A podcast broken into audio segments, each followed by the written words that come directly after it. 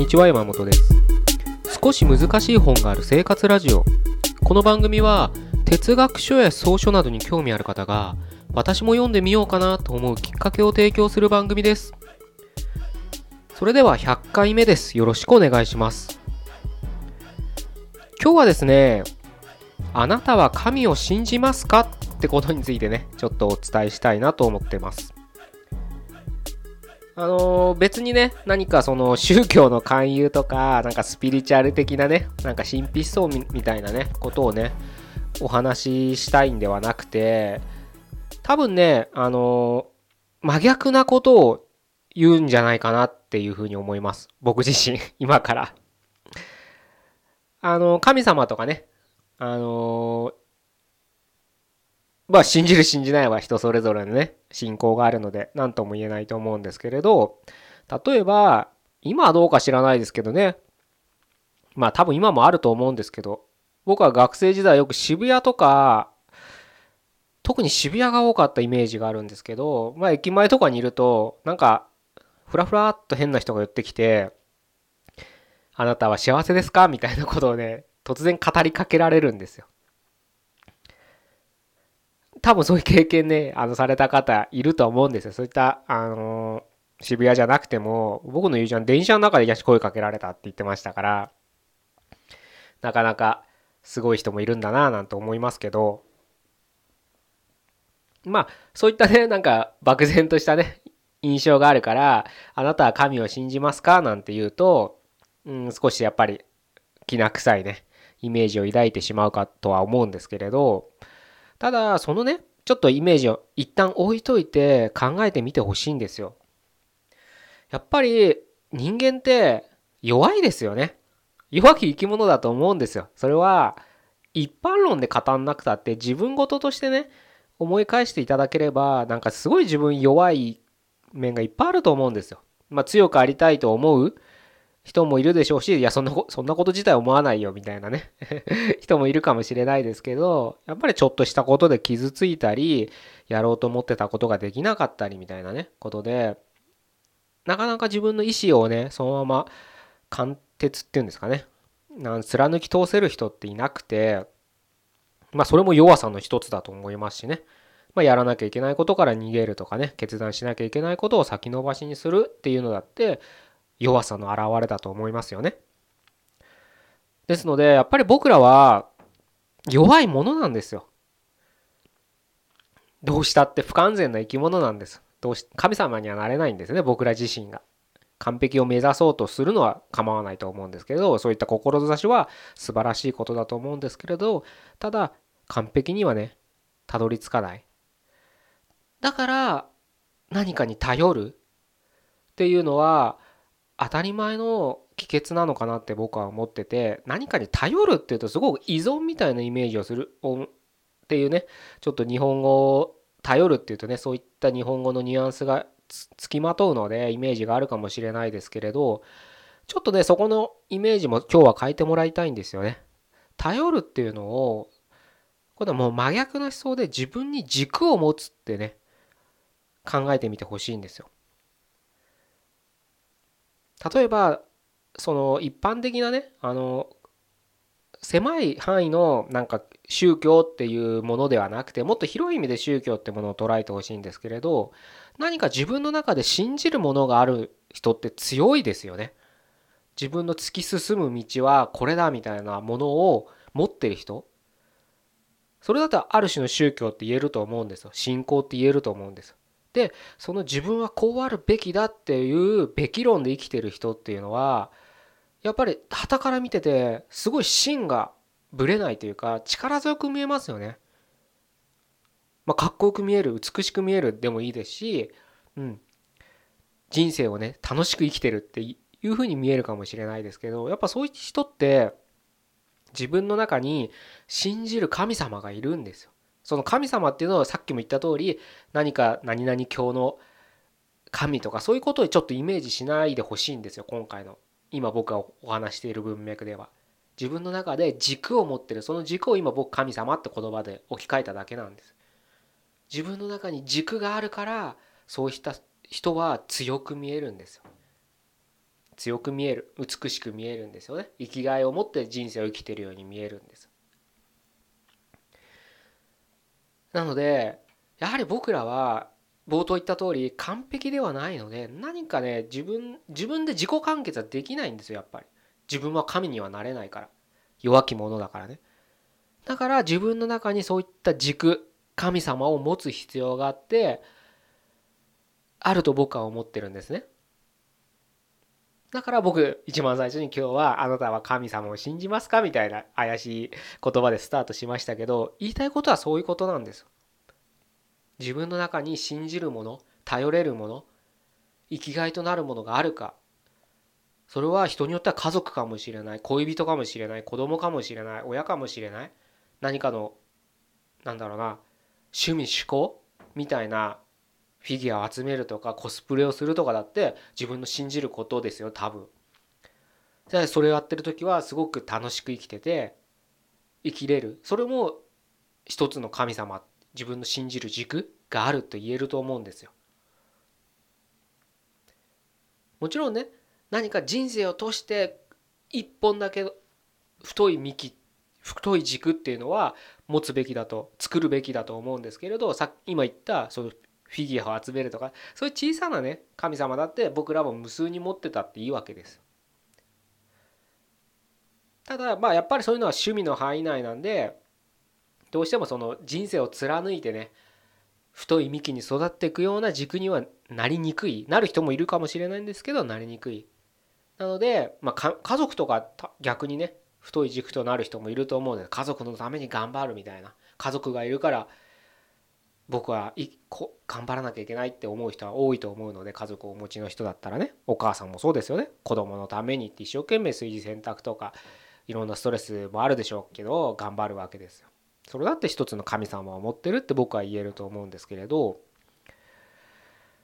どうですかね？今僕がお伝えしたことを聞いていやでもな私はな僕はなって思ってる人多いと思うんですよ。でねそれは僕は決して悪いことではないっていうかそれがね僕当たり前だと思ってるんです。当然かなと。なぜなら今この時代に生きてる僕らって確かなものがない時代に生きてるんですよ。何を信じていいかわからないんですよ。毎日毎日が日々あれこれと変わるから。それは小さな流れで見てもいいし大きな流れで見ても歴史ってものを見るとやっぱり今はすごい高等無形って言ったらいいのかな？有象無象って言ったらいいのかな？地味毛量と言ってもいいですけれど本当にまそういう今時代に生きてるんじゃないかなって僕は思いますし自分自身がそういったいろんな本とか見たりあ読んだり自分の中で今を生きてますからね。現代を生きてる中でやっぱそう思うんですね。なのでなかなか自分の中でそういった軸を持ちにくい時に生きてると思うんですよ。すごくねなんだろうな小さなあの狭い範囲で見たら例えば自分の親世代よりちょっと上ぐらいなのかな？あの戦後復興の時代を生きた人たちっていうのはやっぱりそのまあ誰かに与えられた軸かもしれないけれどがむしゃらに働く日本が高度成長期を突入して今もうどんどんどんどん日々自分がやってることがもう経済が回ってみたいな日本がどんどんどんどん世界のね地位をどんどん上り詰めてる株価とかもすごかったじゃないですか。ああいった時に日本が何をやらなきゃいけないっていう、まあ、それはアメリカが作ったっていう人もいるかもしれないですけどただちょっとその背景を置いといてやっぱり軸があったわけですよその時は。何かをやらされてたっていう言い方もできますけどその当人たちはねそれを自分たちのやるべきこととして一生懸命やっぱり毎日生きてたわけですよね小さな軸で見たって。もっと言え前で言えば戦争かもしれませんよねお国のためにみたいなのも、まあ、それを洗脳と今は言えるのかもしれないですけど当時はやっぱりその国のためにっていう自分の使命を持って若い人たちが片道の燃料しか積まないゼロ戦に乗って空に飛んでったわけですよ。いい悪いの話をしてるわけじゃないですよ。批判をしてるわけでもないし賛成をしてるわけでもない。ただ事実を僕は言ってるだけなんですけどやっぱりそういった軸があったんですねそういう人たちはその時代が。じゃあそれをね振り振り返るというか今自分に置き換えた時に本当何を信じていいかわからないじゃないですか。お金を信じればいいのかでも違う気もする。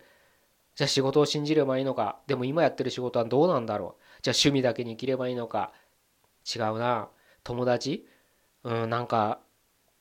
違うな。じゃあ SNS ネットの世界？なんかそれもどうなんだろう？日々変わりすぎててよくわからないよみたいな。もうほんと何していいかわからないですよね。何を信じていいか。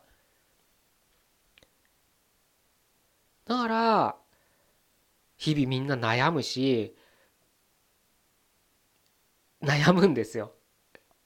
うつ病になるんですよ。辛くなるんですよ。人間やっぱり何かしら軸がないとブレた時に支えるものがないと辛いんですよ。だからみんな今この現代は辛いんですよ。でね僕もその真っ只中に生きてるわけですよ。今この時代一緒に共に生きてるわけですからあなたと一緒にね。あなたと同じ時代を今生きてるわけです。で僕はその時になんで僕らは自分の軸っていうのを持てない人が多いんだろうと思ったんです。持ってる人もいますよもちろん。いますよそれはいっぱいいますよ。でも持ってない人がめちゃめちゃ多いっていう事実に気づいた時になんでだろうっていうのが僕の中でやっぱり疑問だったんです。それは自分を見てもね何かやりたいことが見つからないなとかこれをやっててもいいのかななんていつもすぐ思っちゃうみたいな。それこそ器用貧乏みたいな話をしたかもしれないですけど何でもとりあえずある程度はこなせちゃってたんですよ。その当時はね。もう今じゃもう全然ですけどね。うん。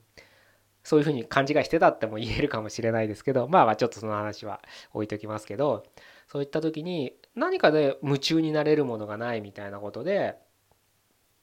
夢中になれることがないっていうのかな何かその自分の軸がないっていうのがすごくありありと思ってた時期があってそんな時だったんですね僕はね。なんで軸を持てない人が多いんだろうと。それはなんでだろうって思ってそういったね疑問をねポッと浮かんだ時に読書っていうのが僕のすごい力になってくれたんですよね。今がどんな時代なのかっていうのもやっぱり思想書とか、まあ、歴史書って言ってもいいですよね。そういったものを読めばなんとなくなんとなく分かるあこういう時代があってこういう時代があるから今はこういう狭間の時代なのかもなって当たりがつけられるんです。だったら今もしかしたら自分が悩んでるのは当然でみんなももしかしたら同じ悩みを持ってるかもしれないと。だったらその悩みをどうやったら打破できるか。で時代っていうのはやっぱりその振り子みたいな風に言われたりしますよね。単純にその振り子ではないと思うんですけど右に行ったら左に行くみたいな。右に行ったら左に行くっつったらちょっとあまりにも抽象的すぎますけれどまあ封建社会に触れたらねまたその、まあ、大衆って言ってもいいですけど、まあ、資本主義今で言えば資本主義って言ってもいいですけどそういうふうにやっぱり大きな振り子がねどんどんどんどんこうやって触れながらやっぱり日本だけ見たって世界だけ見たってあの動いてってると思うんですね。なので今僕らが混迷を極めてる今この時代だって何百年何千年何千年までいくか分かんないですけど遡れば同じような時代を生きてた参考例っていうのがあるかもしれないっていうのでやっぱそういうのを読むとあまさにそういった時はこういったことが次の時代に出てくる想なんだみたいなことが学べたりするわけですよね哲学書とか読むと。なかなか骨の折れる作業ですけどね。そういった時にそういった知識を得ることによって今自分がじゃあ次に何を実際に起こさなきゃいけないのかっていう何か行動の指針みたいのが少し見えたりするんですよ。そしたらそれをやってみるっていう行動に移せますよね。そういう積み重ねで自分の中に軸っていうのを育てていくしかないと僕は思ってるんです。さっきも言ったかもしれないですけど与えられた軸っていうのはそのそれあるとしたらそれは頼ってしまうじゃないですか。でも今回僕が言いたいのはその与えられた軸与えられた神様って言ってもいいですよ。その神様に頼るんではなくて自分の中に神様を育てるっていう意識を持ってもらいたいなと思うんですね。言うは優しい行うは形ですよもちろん。そんなね明日明後日で自分の信念みたいなね神様ができるとは僕は思わないです。ただそう思って行動しなければできるものもできないってことなんです。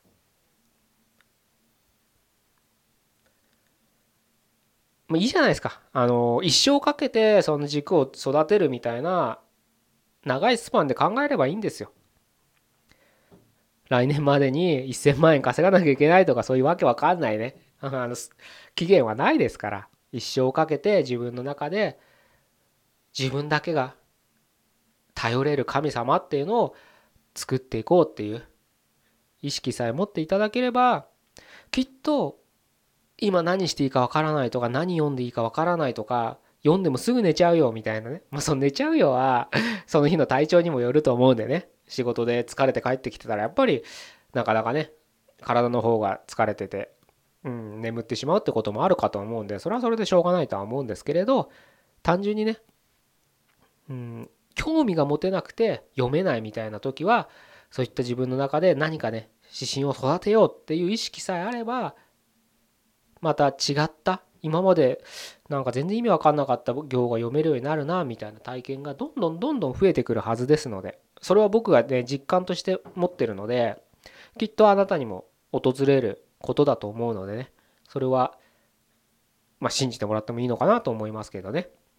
そういった形で本を読んで読み続けていただければ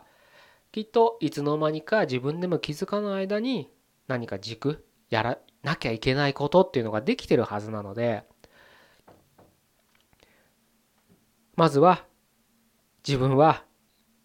神様を持ってないっていう認識をして持とうっていうところを決断していただければいいのかなと思って今日はこういうお話をさせていただきました。じゃあ以上で終わりたいと思います。100回目でした。ここまでどうもありがとうございました。